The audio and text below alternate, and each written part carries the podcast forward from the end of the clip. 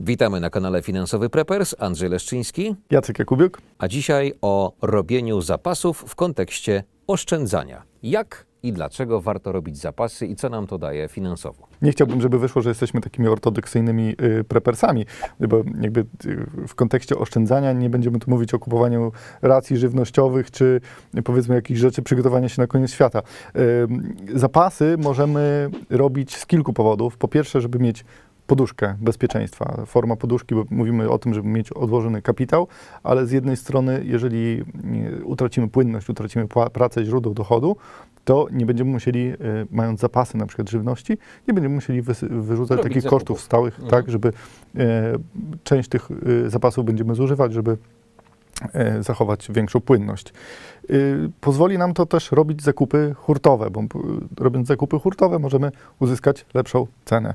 Tutaj pewnie wchodzi w grę także kupowanie na przykład y, stale przez nas używanych rzeczy w większych opakowaniach. To często markety różnego rodzaju pozwalają, takie zwłaszcza sprofilowane pod y, restauracje, firmy, oferują w ogóle produkty, których używamy na co dzień, nagle okazuje się dostępne w opakowaniach 5-6 kg, 5-6 litrów, coś takiego. Mm, I tak i nie. Y, Z jednej strony jest dużo produktów, które można kupić w dużych opakowaniach taniej, ale z drugiej strony często, jeżeli wczytamy się w ceny, y, gdzie jest na przykład ilość przez litr czy przez kilogram, te opakowania, które wydają nam się ekonomiczne, są celowo droższe, bo ludzie po to odruchowo sięgają, nie sprawdzają tych y, Czyli warto mm, tych cen- być czujnym. tak powiem, zawsze warto. A też robiąc zapasy, unikamy, e, tak jak był teraz rajd na sklepy podczas pandemii, kiedy e, kończył się papier toaletowy, makaron.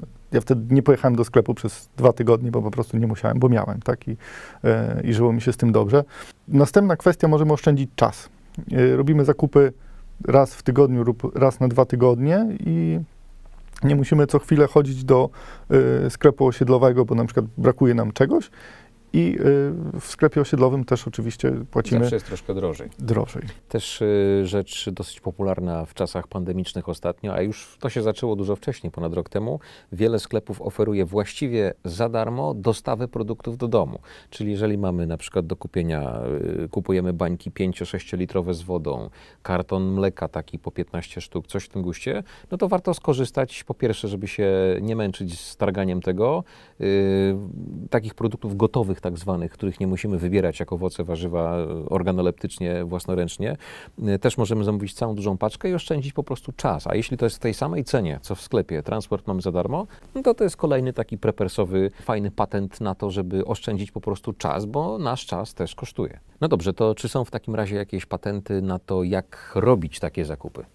Po pierwsze musimy y, kupować te rzeczy, których naprawdę używamy, bo jeżeli zrobimy sobie zapas na przykład racji wojskowych czy faso- y, puszek z fasolką, a dojdziemy po tygodniu do wniosku, że jednak ona nam nie smakuje, y, to te zapasy będą, y, nie będą zużywane, więc pójdą do kosza. Jeżeli pójdą do kosza, no to, y, To jest, to jest, jest, bez, jest bez sensu, prawda? Więc warto też kupować to z głową, że na coś jest promocja, to nie znaczy, że musimy wszystko na to wydać, a, a później tego nie zużyć.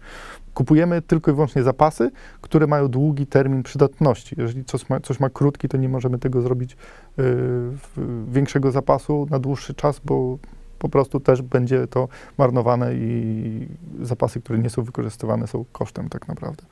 Kupowanie produktów wtedy, kiedy są tanie, niekoniecznie kiedy jest promocja, bo ona może by graniczyć z krótkim terminem przydatności, ale na przykład jeżeli ceny ropy y, idą w dół, tak jak ostatnio, i możemy kupić paliwo w bardzo przystępnych cenach, możemy zrobić zapas paliwa, jeżeli No, jeśli ktoś Y- ma jakąś tam cysternę, miejsce, żeby, nie wiem, kanistry z, z benzyną, żeby to gdzieś po Tak, oczywiście też wiąże się z tym przechowywanie, bo e, jeżeli na przykład przechowujemy żywność, dobrze jest ją e, zabezpieczyć, na przykład, bo są mole spożywcze, które mogą nam zaatakować jakby całość zapasów, które też będą zmarnowane, więc dobrze je hermetycznie pozamykać, bądź w jakieś słoiki, bądź w jakieś inne rzeczy, a y, zapasy benzyny, no też trzeba gdzieś, paliwa też trzeba gdzieś y, przechowywać. przechowywać, stąd też trzeba mieć i miejsce, i y, możliwości. Też y, y, koszt zakupu będzie się wiązał z na przykład dorzuceniem kosztów y, karnistrów, prawda? No i tutaj jeszcze a propos oszczędzania polegającego na robieniu zapasów spożywczych, też trzeba przewidzieć, czy mamy na to miejsce, jakąś spiżarkę, może pomieszczenie piwniczne, cokolwiek, gdzie to Mhm. po prostu fizycznie będziemy mogli umieścić. Tak, no dla ludzi z miast jest to trochę bardziej kłopotliwe, bo przeważnie w tym mieszkaniu ważymy każdy mm, kąt, który, Mhm. tak, centymetr. Y, dobrze jest wykorzystać powierzchnię, która jest przy suficie, na przykład pociągnąć szafki kuchenne Słynne do, pawlacze. do samego, samej góry, słynne pawlacze, które teraz są mało modne. Y, widziałem też patenty, gdzie są sufity podwieszane, są porob, porobione LEDy i y, są w tych miejscach takich niższych są porobione pawlacze. To też bardzo, bardzo fajnie, tam ludzie sobie narty wsadzają, czy różne inne rzeczy. Bardzo fajnie działa, jeżeli nie mają możliwości zorganizowania sobie komórki jakiejś lokatorskiej, czy, czy innej rzeczy, prawda?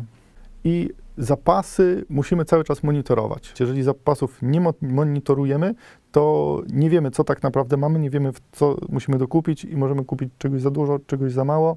Y, układ, najlepiej sobie układać jakby datami ważności albo pisać markerem, y, który miesiąc, którego roku, żeby to było mocno widoczne i zużywać te z, z najkrótszym terminem ważności, prawda? Wtedy mamy pełny, y, pełny obraz tego, co jest, czego nam brakuje, A co w takim razie, jak nie mamy y, możliwości finansowych, żeby kupić dla przykładu 30 opakowań sosu pomidorowego, tylko jedno, dwa, to jak?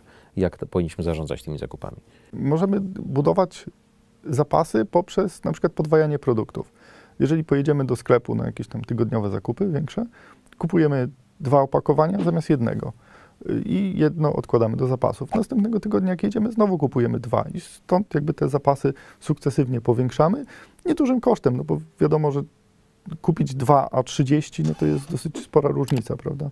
No, tak y, pod, podwajając te zapasy nie wiemy kiedy i, i zaraz nam się zrobi ta nasza docelowa liczba. To garść naszych patentów, finansowych prepersów na to, jak robić zakupy po to, żeby oszczędzać. A jeżeli macie na to jakieś własne, sprawdzone patenty i pomysły, zostawcie komentarz y, pod filmem. Andrzej Leszczyński, Jacek Jakubiuk, do zobaczenia w następnym odcinku Finansowego Prepersa. dzięki, cześć.